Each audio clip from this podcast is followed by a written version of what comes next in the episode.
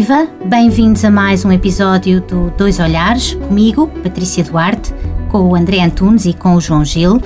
Neste podcast que expõe as duas faces de assuntos relacionados com a criminalidade, vamos falar hoje da família e do papel que ela desempenha na vida de cada um dos meus convidados. E começamos precisamente por aí. Que papel desempenha a família na vossa vida? André. Bom dia, uh, novamente. Um, portanto, a família para mim acaba por ser uh, aquele núcleo fundamental, um papel estruturante, uh, é o alicerce, é o alicerce de tudo no, no, meu dia a dia, desde a base até ao, até ao topo, até ao teto, porque é de lá que eu, que eu adquiri todos os valores morais e sociais enquanto, enquanto pessoa, e portanto, para mim, é aquele núcleo protegido que faz parte de tudo e está na, na origem e no fim de, do meu dia a dia e daquilo que é uh, o meu papel enquanto cidadão. Portanto, tudo para mim gravita em torno da família, uh, sendo esse o, o, núcleo, tudo o resto é periférico, embora seja igualmente importante, como é lógico. João, e a família para si? Que importância uh, tem? Eu vou ser um pouco repetitivo, como já disse em outros episódios. A família para mim tem um papel fundamental.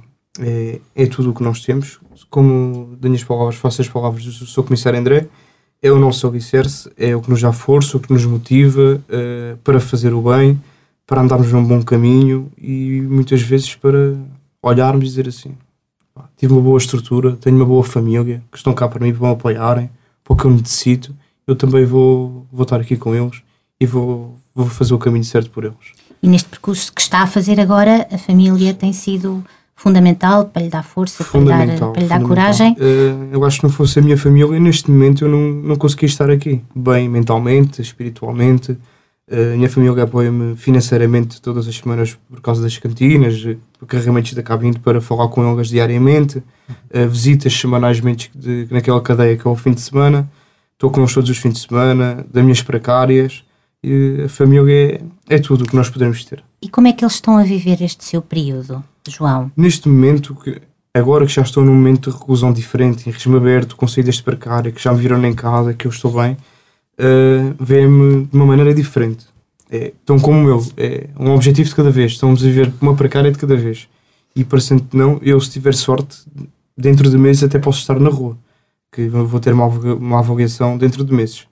Uh, e é nisso que estamos focados, tanto eu como a minha família, e estão a viver as coisas mais, mais pacíficas, a encarar as coisas de melhor maneira, já, já, vem, já sabem como é que a cadeia funciona mais ou mesmo, já sabem a quem ligar, quando alguma coisa está a correr mal, você não liga para casa, já sabem a quem ligar. Com a minha técnica, por exemplo, já fui trabalhar e não liguei de manhã, é pá, eles vão estar bem, como é que ele está, como é que ele não está. coisas simples, já, já encaram as coisas de maneira diferente. É curioso porque bem. na preparação deste, destes programas uh, percebi que quando o indivíduo é preso, a família também é presa. Uh, vive muito aquilo que se passa que se passa consigo, neste caso, não é? No caso da polícia, quando alguém decide ir para a polícia, a família também acaba por ser um pouco polícia. É um bocadinho, é um bocadinho também parecido, sim. Um, isto, isto, que o João acabou de dizer, este apoio permanente que ele sente da família, isto é um privilégio. Nem toda a gente tem este privilégio, mas isto de facto, ter alguém eh, que nos, nos, nos, nossos bastidores estão lá a torcer por nós e a ajudar e a apoiar naquilo que precisamos é de facto um, um grande privilégio. E eu, particularmente sendo polícia, e quando digo que sou polícia, uh, faço de, de, de, peito cheio e com um orgulho transbordante. Portanto, tive a sorte, considero assim, de ter, de ter conseguido, ter tido um percurso de vida que me fez chegar aqui e de facto sempre me senti apoiado pela minha família no, no desempenho de, das minhas funções. Uh, agora, não posso não posso esconder que existe sempre um certo, um certo receio que está subjacente à própria missão, à exposição, ao risco, e tenho consciência que isso acaba por ir cintilando ali algumas campainhazinhas de vez em quando lá em casa.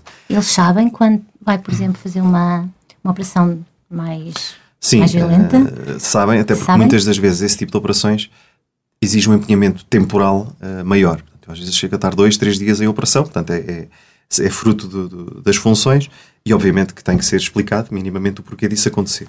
Agora, tento ocultar pormenores, portanto, acho que não é necessário estar ali a contar pormenores e, e até por reserva de informação, porque há coisas que não, não, não devem mesmo ser, ser comentadas fora daquele núcleo do, do, do serviço.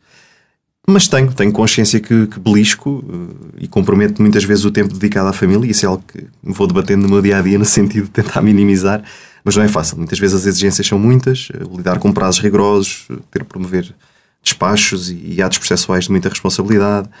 Uh, mas pronto, aproveito este momento para deixar aqui público o meu agradecimento à família e, um, e um pedido de desculpas por não estar lá tanto quanto uh, queria e devia. E na vossa opinião, existe uma relação direta entre delinquência juvenil e funcionamento familiar? O que vos dizem os casos com que convivem mais de perto? Eu, eu acho que a relação é, é, é justamente isso, é absolutamente direta, porque é na família que são transmitidos os valores, as tradições, as culturas, os costumes uh, quer morais, quer, quer sociais, e no fundo são esses valores que vão uh, servir de base ao processo de socialização do, da criança e do jovem mais tarde, não é? Portanto, se aquilo que for transmitido no processo educacional dessa criança, no seio da família, não for o mais adequado, garantidamente que vamos ter ali um, um jovem que uh, irá uh, praticar depois, no fundo, tudo aquilo que viu. Vai ser um espelho daquilo que aprendeu. Uh, se o seio familiar for destruturado, for disfuncional, seja com práticas abusivas, com comportamentos agressivos ou violentos, ou até com a prática de crimes, essa criança vai, vai seguir o mesmo padrão. Portanto, a relação, para uhum. mim, acho que é direta.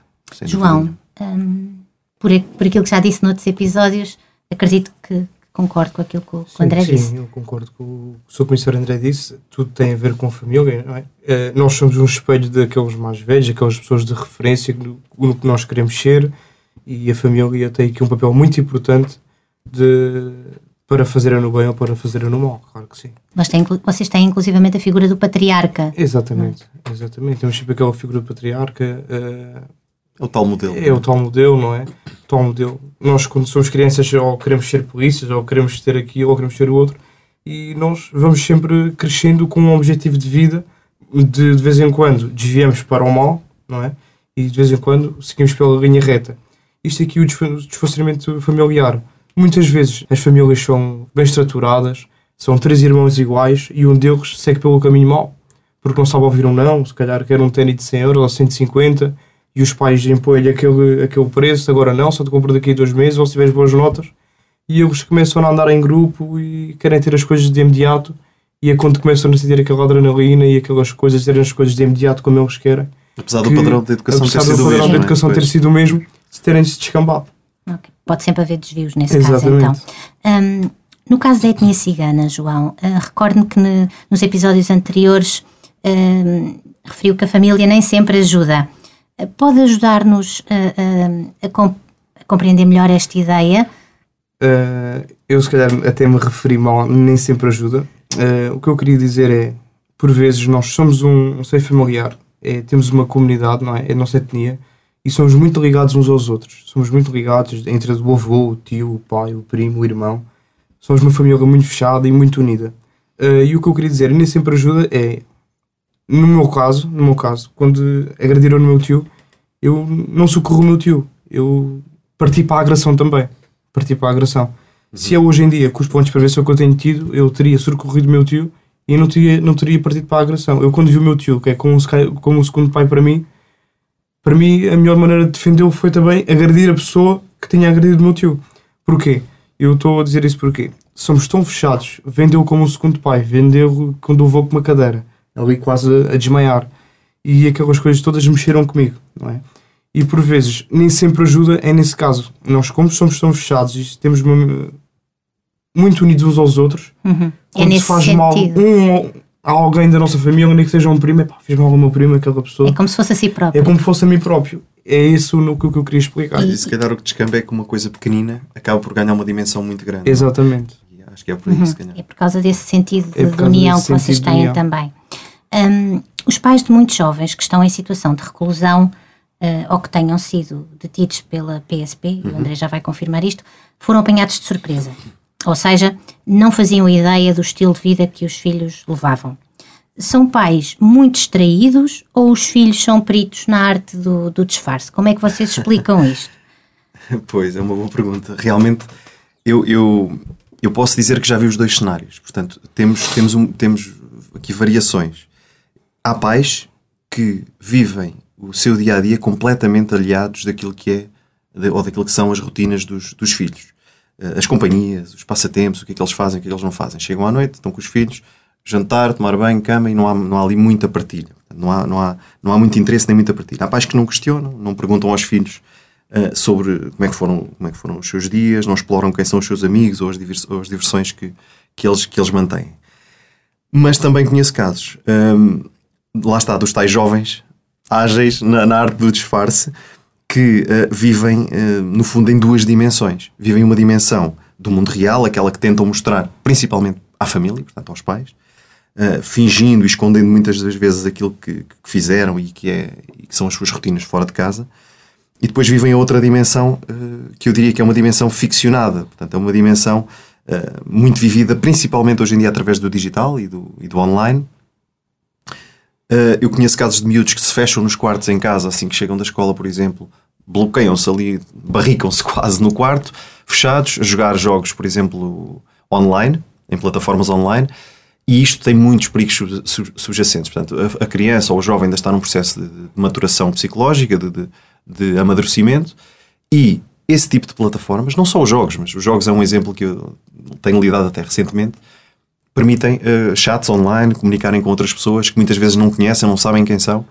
E, e tem havido casos muito desviantes e problemas até sérios, às vezes de sequestros e raptos e outras questões mais graves ainda, uh, derivados disto. Portanto, uhum. E os pais não sabem. Muitas vezes os pais não sabem. Vem a criança, o jovem, enfrenta o computador com os, com os headphones na cabeça e a partir daí pensam que está é um numa brincadeira jogo. saudável. Exatamente, um simples jogo. Eh, João, não no seu caso, um, que, é, que é diferente, mas se calhar no de muitos colegas seus do, do estabelecimento prisional, os pais só tomaram consciência um, das situações em que eles estavam envolvidos quando de facto ali foram parar. Uh, Confirma sim, isso? Confirmo. Eu tenho colegas meus de, que andavam na escola, fizeram na escola bem, uh, e depois daquele momento, dentro, dentro de um mês, dois, o seu comissário André sabe que, que se parte uma investigação é durante um mês, dois, três meses, Uh, durante aqueles dois, três meses que os filhos descambam, por muitas vezes, para, para a arte do roubo, um, roubo de um telemóvel, uh, de uma carteira.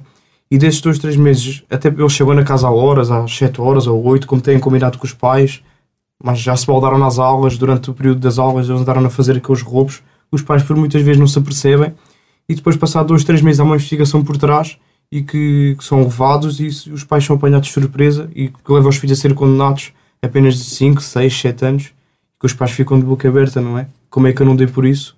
O meu filho chegava a casa como tudo combinado, disse que ia às aulas, não me faltava às aulas.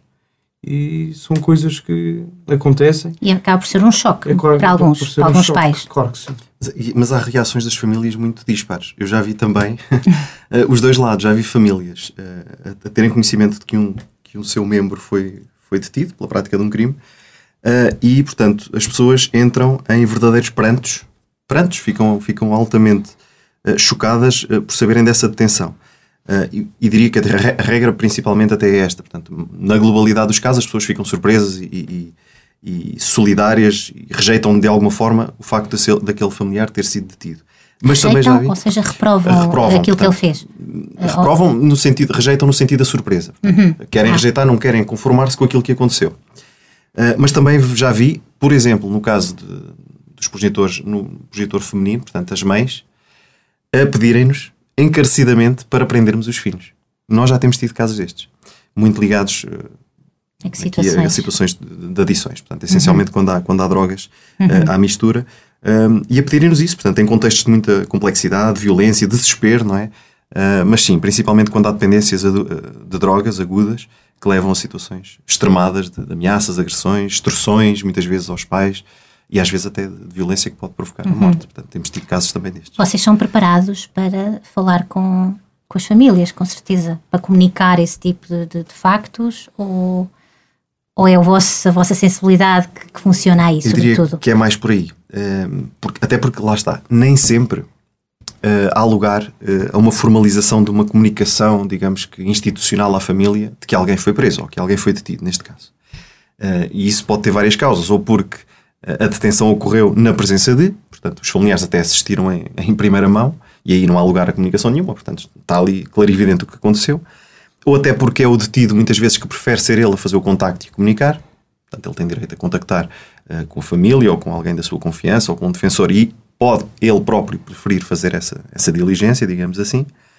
Uh, ou às vezes, para, para, portanto, sendo o indivíduo detido recolhendo um calabouço, por exemplo, uma cela de detenção, até ser presente um juiz ou ao Ministério Público, pode haver necessidade ali de receber pertences, ou roupa, ou entregar pertences, e aí estabelece-se um contacto e ele depois comunica Uhum. o que tem a comunicar. Diria que não existe aqui, portanto, um, um protocolo estanque. Uhum. Vamos nos adaptando. Sim. Falando agora de namoro e casamento, penso que só o André é que é casado, o João não? Pois não, João? Não, Eu, eu sou casado com, dentro da minha tradição, Ah, não é? Estou muito em bem. de facto. Ah, mas serve, serve para aquilo que eu vou perguntar, de qualquer modo. O que eu pergunto é se a vossa circunstância dificulta a relação ou fortalece a relação? João. Eh, Eu posso falar do meu caso. No meu caso ainda fortaleceu mais a minha relação. Sempre tive uma relação espetacular com a minha companheira, com a minha mulher, e hoje em dia ela preparou-se financeiramente para falar com advogados, para falar com técnicas, para vir à minha visita todas as semanas. Adapta-se com horários das minhas visitas, por vezes que são mudam, às vezes é de manhã, às vezes é à tarde. Eh, Ajuda-me no, que eu- no que eu mais necessito, que é no apoio psicológico, todos os dias nas chamadas, nas minhas precárias e eu acho que no, dentro de, desde que eu vim preso a minha relação ainda ficou mais forte e mais fortalecida porque também há uma abertura, não é? Eu não posso também querer mandar em tudo o que ela faz ou por vezes quando as pessoas são presas as relações acabam porque a mulher foi se calhar tomar um café ou foi beber uma água, ela já está com outra pessoa. Não há confiança. E não, tem que haver confiança, tem que haver a abertura da minha parte também como no- na parte dela e sim, eh, fortaleceu muito mais a minha relação. E portanto, quando sair, ah, a sua mulher está à sua espera, Claro que obviamente, sim. não é? Claro que Eu sim. concordo, eu, eu acho que sim, concordo inteiramente. E quando as pessoas se, apo- se apoiam eh, mutuamente não é, naquilo que são os seus projetos, ou profissionais ou individuais, eh, eh, dentro da relação, essa mesma relação sai ela própria também mais fortalecida, porque eh, aquilo que inicialmente começam por ser só dois braços a remar passam a ser quatro, não é? E, e com essa força o barco vai muitas vezes mais longe e às vezes até contra a maré, inclusivamente, portanto, que é o caso aqui do João, certamente, que está a viver um período complicado. Eh, portanto, muitas vezes te- tem que se remar contra a maré, mas, mas certamente que os ventos vão- se vão de alinhar Isso e favorecer mais tarde. Exatamente. Estamos a falar de anos. Anos. Não estamos sim, a sim, falar de sim. semanas. Precisamente. Tenho aqui uma última pergunta para vos fazer sobre filhos. Hum. Uh, neste caso, penso que só o André tem. Uhum. Um, o que lhes vão contar das fases menos boas e dos erros do vosso percurso? Vão contar, João, no seu caso, por exemplo. Eh, sim, Se vou, mais tarde tiver filhos, sim vou, vai-lhes contar este, este período que está a viver? vou contar o período que eu estou a viver. Vou contar o mal que é a cadeia, não é? O mal que é seguir o mau caminho. Vou dar exemplos simples, por exemplo, eh, quando eu der um telemóvel, se eu lhe tirar o telemóvel, qual é a maneira que ele vai reagir? Vai reagir mal. Não vai gostar, não vai querer. E eu vou dizer, tu, no dia que fizeres mal a uma outra pessoa, essa pessoa vai ficar como tu estás, frustrada, não vai aceitar.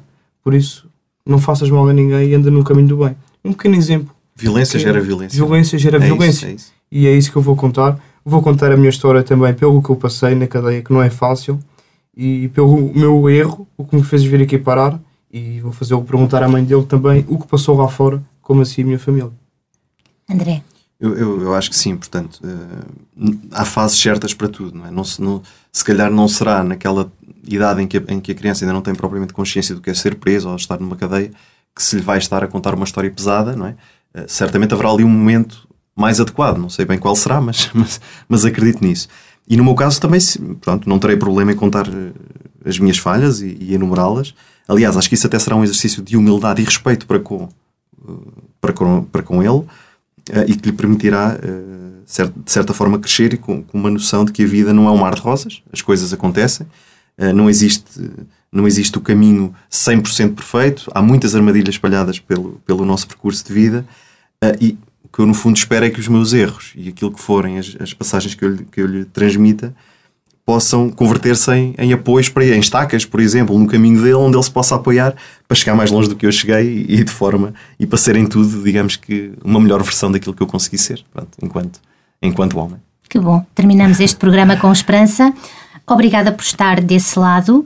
Eu, o João Gil e o André Antunes voltaremos em breve com outro tema. Até lá, ouça e partilhe este podcast através do site do Região de Leiria e das principais plataformas.